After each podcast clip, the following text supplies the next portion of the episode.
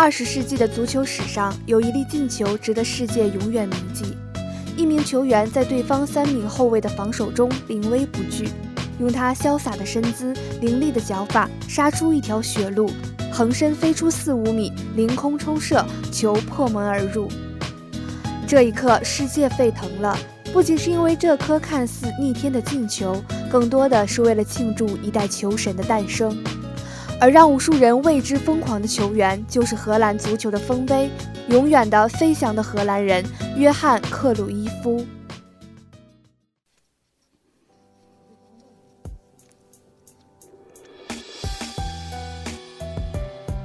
一九四七年，在荷兰首都阿姆斯特丹的一个贫民区，克鲁伊夫在那里开启了属于他与足球六十八年的光辉岁月。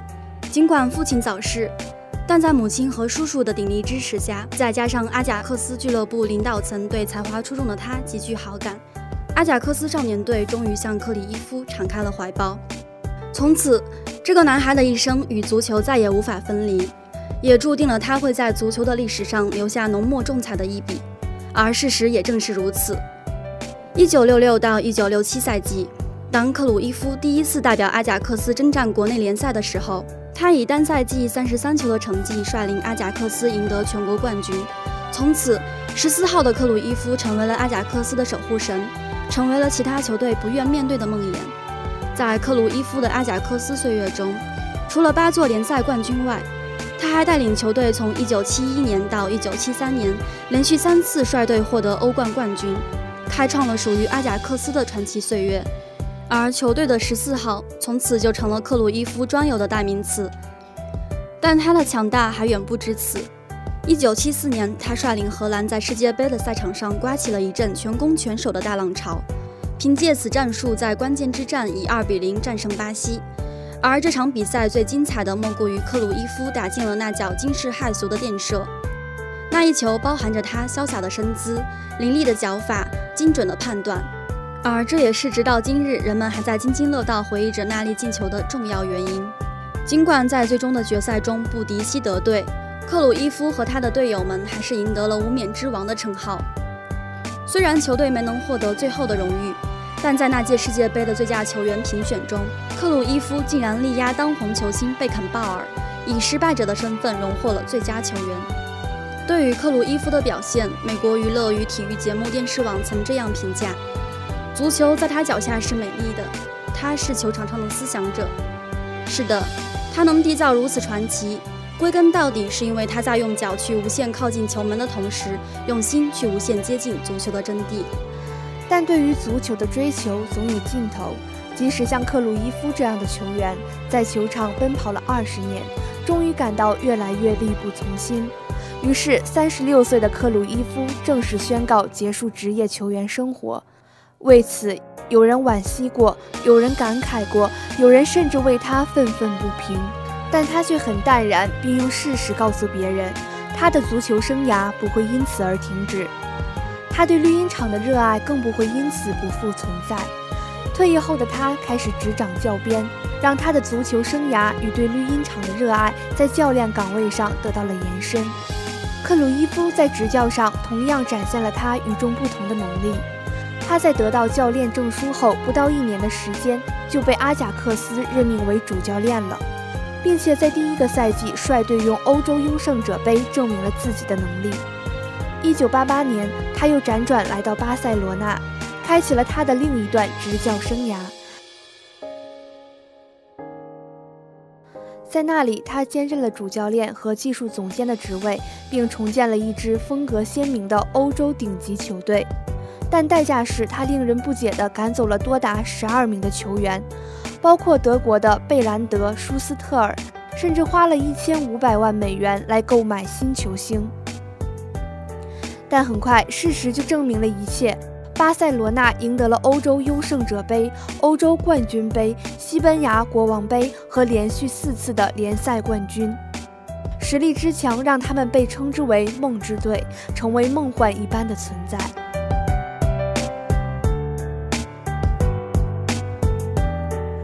场上的克鲁伊夫堪称传奇，而场下的克鲁伊夫也是一个时代的标志。他棕色的长发，玩世不恭的发音，叼着香烟的形象，说起来使他成为足球历史上第一位反潮流的偶像。这样的个性和生活方式也对整个足球运动产生了很大的影响。的确，就拿他抽烟来说，克鲁伊夫绝对是反潮流。克鲁伊夫经常烟不离手，有的时候每天能够抽四包。除了吃饭、睡觉、踢球，总会看到他抽烟，甚至边踢球边抽。荷兰足球传奇巨星古利特回忆说：“或许每一个传奇的人总有他们独特的行为习惯，但克鲁伊夫这个习惯对他的一生影响太大了，甚至缩短了他的足球生涯。”一九九一年，克鲁伊夫因心脏病险些丧命，死里逃生的他在痊愈后被医生警告说：“如果再碰一支香烟，就不用再来就医了。”值得庆幸的是，这位从青少年时代就与香烟为伴的荷兰巨星，终于听取了医生的建议，并且拍摄了戒烟广告，警示他人的同时，也是对自己无形的约束。可造化弄人，去年十月，肺癌还是找上门来。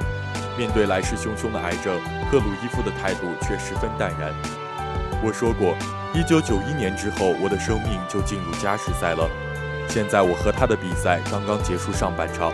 我已经二比零领先了，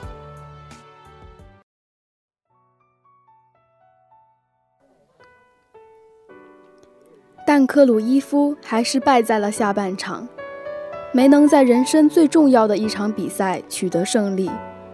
三月二十四号，六十八岁的克鲁伊夫在距离自己六十九岁生日还有一个月的时候，在家人的陪伴中，缓缓地闭上了双眼。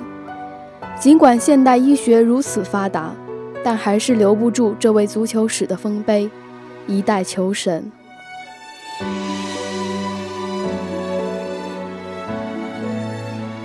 一代球神逝世，世界足坛瞬间震动。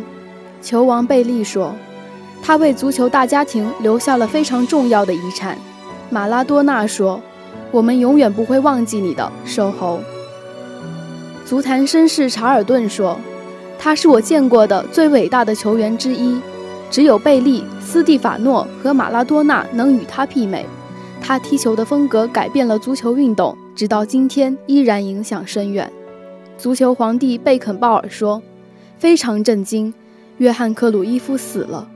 他不仅是我的好朋友，还是我的好兄弟。”这样缅怀的声音还有无数。在二十五日凌晨进行的荷兰队与法国队的友谊赛中，两队球员均臂缠黑纱。当比赛进行到十四分钟时，比赛暂停，全场默哀，以示悼念。这是因为克鲁伊夫球员时期球衣背后的号码正是十四号。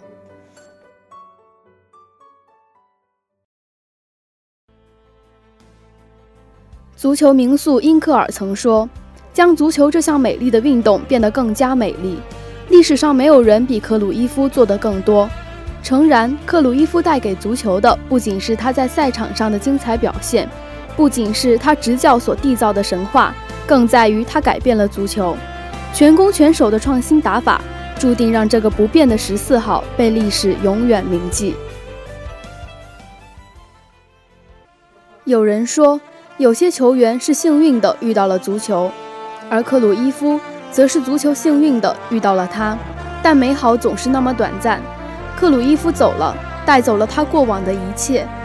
六十八年的短暂人生，让他来不及在足球场上再留下些什么，实在令人惋惜。回看克鲁伊夫的一生，透过他一直在坚持的足球理念，没有获胜，质量再高的比赛也毫无意义；但没有质量的胜利，更是无聊乏味的。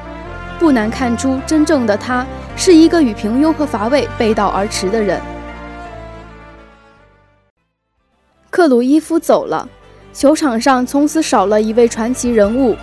又一代足球人将他的一生奉献给了足球，而正是因为这一代又一代的足球人耗尽毕生心血，才有了如今一场又一场精彩的足球对决。如果没有他们，或许足球不会出现；如果没有他们，或许足球不会成长，足球总在成长，但终有一天，那些我们崇拜的、敬仰的足球人，或面临退役，或开始老去，或离开这个世界。但他们留在球场上的精神，他们带给足球的改变，他们为足球付出的心血，一定会永远地留在绿茵场上，永垂不朽。就像克鲁伊夫，虽然病魔带走了他的生命，但他带给足球的灵魂，永垂不朽。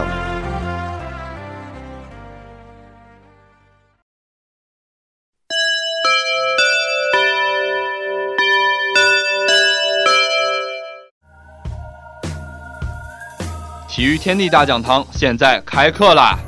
孩子总是宅着不爱运动，多半是懒的，拖出去打一顿就好了。啊，不对不对，是多听听体育大讲堂就好了。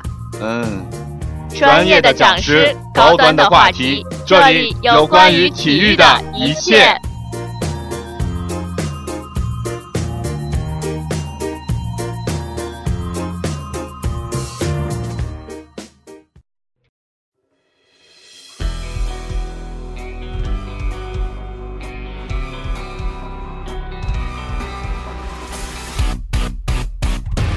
帐篷平地起，多少设备烟雨中。想必大家都知道了，排球场正在干一件大事情。有人猜测：天哪，是不是跑男要来了？或者啊，超女要来华大建校区吗？你看一看，很多音响呢。更有甚者跑过来偷偷问小编：你们广播台是不是要全方面的扩张啊？你们都要弄露天的啦？对此，小编只能说，台里也是秉持着和平共处五项原则的。毕竟是斥巨资的建造，下雨天工作应该是要加钱的哟。那相信有兴趣的朋友这几天已经去看过了，白色帐篷里举行的就是三 v 三篮球赛。但一些新来的小伙伴可能对三 v 三篮球赛还感到很陌生。本赛事是由国际大学生体育联合会主办，二零一五年于华侨大学华文学院开展了首届世界大学生三 v 三联赛，这是一项国际规模的重要赛事。而该级别的大学生国际比赛素有“小奥运”“小世锦”的别称。第一届世界大学生三 v 三篮球联赛于十月九日在华侨大学华文学院开打，来自五大洲十一个国家和地区的二十一所名校、二十四支球队参与角逐。该届的篮球联赛呢，共有来自中国、巴西、法国、乌干达和澳大利亚等国家和地区的二十四支高校男女篮球强队参赛。华侨大学和北京大学的男篮，天津财经大学和北京大学女篮代表中国出战。本届联赛也在二十七号开打了。下午赵强和李雪璐的单挑闹得挺火热，遗憾的是李雪璐一比五输了。微博上的评论铺天卷地，却不是褒贬参半。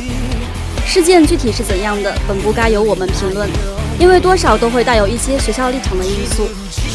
不管是赛前的轻狂，还是赛后的挡逆。对大多数人来说是装逼是素质低，可是对我们来说是情有可原。因为大家不曾想到这是在华大光环下培养起来的。我们听见评论里有声音是这样的：华大篮球队多少钱能进？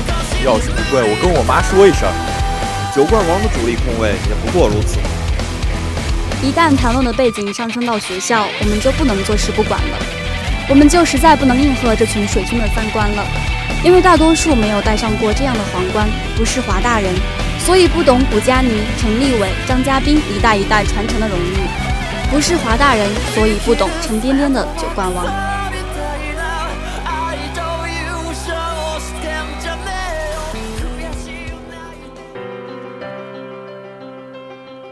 提到这些，我们也不得不说说这些功臣老将。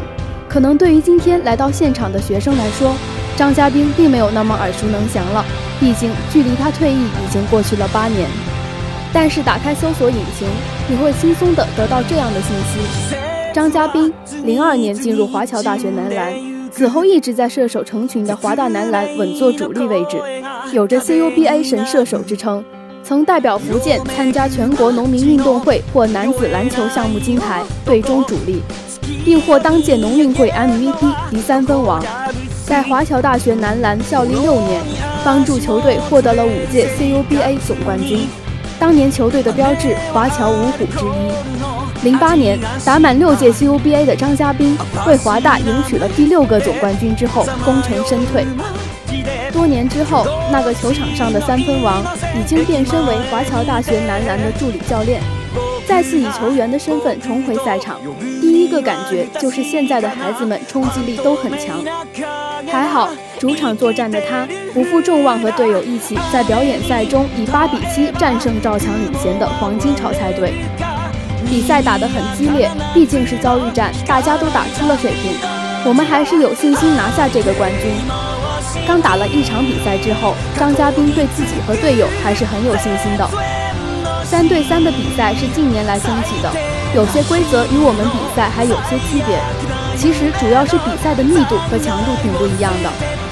我毕竟比这些队员大了快十岁，打完一场之后，确实感觉也很明显。在这种类型的比赛中，还是年轻人冲劲更大，更有优势。我们也会组局和朋友打球，但强度还是不太一样。像我们这样，篮球已经融入了生活里，即使是四十岁、五十岁，同样还会继续打球。和后辈们的一场比赛，让张家斌格外心生感慨：“长江后浪推前浪啊，未来是属于年轻人的。希望老一辈的我们能够把优点传承下去。”留给他们一些更好的东西。好了，以上就是今天体育天地的全部内容。播音：郑好、李敏、王曼、格桑、张萌；采编：邱薇、绝慧、机务、老王、佳瑶；网络：郑志浩。共同感谢您的收听，我们下期同一时间不见不散。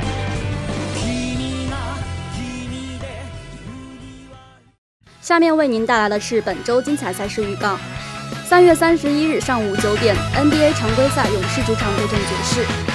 四月一日星期五晚七点三十五分，中超第三轮广州德比，广州恒大迎战广州富力，杭州绿城对阵山东鲁能。四月三日星期日凌晨两点三十分，西班牙国家德比，巴萨与皇马强强德比。四月五日星期二晚六点三十分，亚冠小组赛 H 组，广州恒大对阵浦和红钻。